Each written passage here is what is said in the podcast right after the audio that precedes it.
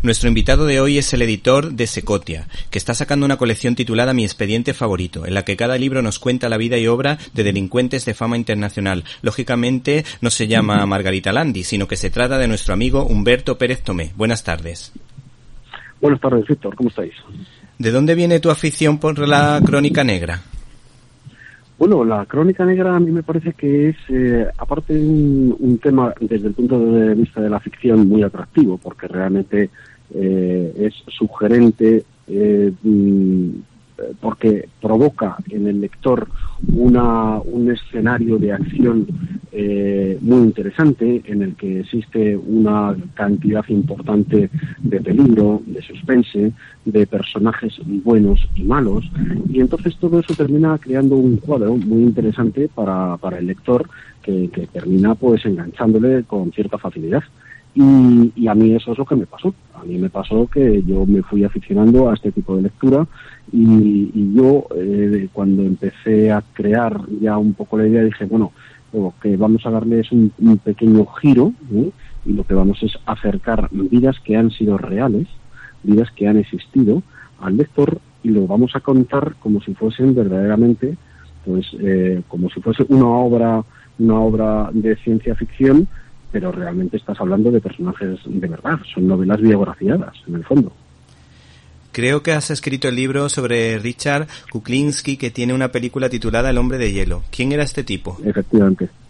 Bueno, pues Richard Kuklinski eh, fue eh, quizás el mayor sicario que trabajó para la mafia en Estados Unidos.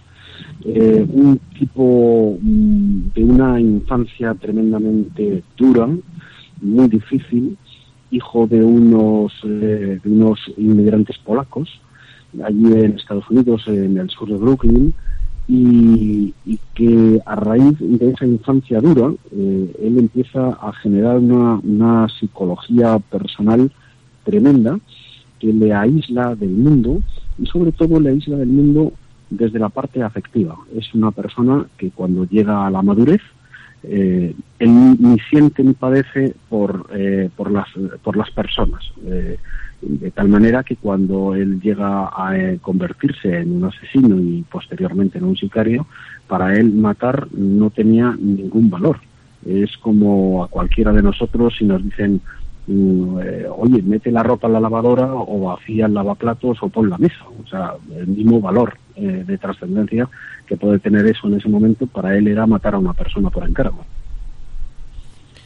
Y bueno, eh, esto la verdad que te dejaba helado. Cuando una persona eh, lo hace de esa manera, yo creo que uno lo único que puede hacer es echarse a temblar o echarse a rezar, porque en una situación de este tipo sabes que, que tu vida no cuenta nada tu vida no cuenta nada, ni cuenta para, para nada en absoluto, ni lo que le puedas decir, ni lo que le puedas rogar, ni la pena que le puedas dar, porque al estar, eh, digamos, desafecto de, de, una parte emocional que cualquier persona normal eh, tendríamos, eh, no sirve para nada. Él ejecuta un trabajo sin más. ¿no? De todas formas, eh, su, su, su apodo, el sobrenombre de hombre de hielo, no viene de esa manera suya de actuar fríamente en la vida, sino que realmente fue por el sistema que él utilizaba, porque si él se convirtió en un asesino eh, con una eficacia asombrosa, era todavía mucho más eficaz haciendo desaparecer a sus propios cadáveres, que es en lo que se especializó, en matar y hacer desaparecer los cadáveres y por lo tanto las pistas. Por eso es por lo que durante tantos años estuvo matando eh, la policía absolutamente despistada y, y, bueno, y ya solamente cuando llegó a ser más mayor, pues eh, a partir de los 55 años, 55, 60, es cuando empieza a cometer sus primeros errores que le llevan a lo mejor a una a autosuficiencia de la confianza mmm, que, que, que, le lleva a engañarse en algunas ocasiones o que también incluso eh, le, pues los despistes ya propios que puedes tener uno en la edad. ¿no? Entonces el problema fue que uno de los cadáveres que hacía, porque él, la técnica que utilizaba, que la aprendió de un, de un colega eh, suyo, era congelar a sus cadáveres, mantenerlos congelados durante meses, incluso años, y posteriormente descongelarlos y dejarlos en algún lugar distinto de donde era esta, persona, de tal manera que eh, para la policía eh, ese cadáver que, entre comillas, volvía a la vida, porque estaba descongelado y era como si recientemente hubiese estado muerto, pues eh, despistaba totalmente a la policía, porque no, no cuadraba ni en la fecha de desaparición de aquella persona, ni nada de nada, ¿no? Luego también en muchas ocasiones también con ácido le borraba las huellas digitales o le arrancaba los dientes para que no se pudiera seguir un estudio de, eh, médico de esa persona y saber quién era. En fin, eh, hacía muchas cosas de estas que, que, no son casi agradables contarlas. Sí. Y, y este, este hombre pues eh, practicaba de esa forma. Entonces, cuando una de las veces se cometió ese error, fue un error de cálculo del tiempo de descongelado.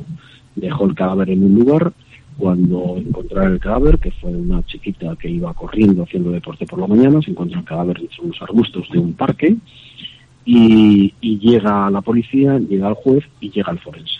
El forense se pone a investigar y descubre en el corazón de esa persona muerta que hay sangre escarchada, es decir, trozos de hielo. Claro, eh, eso... Um... ¿Te está gustando este episodio? Hazte fan desde el botón apoyar del podcast de Nivos.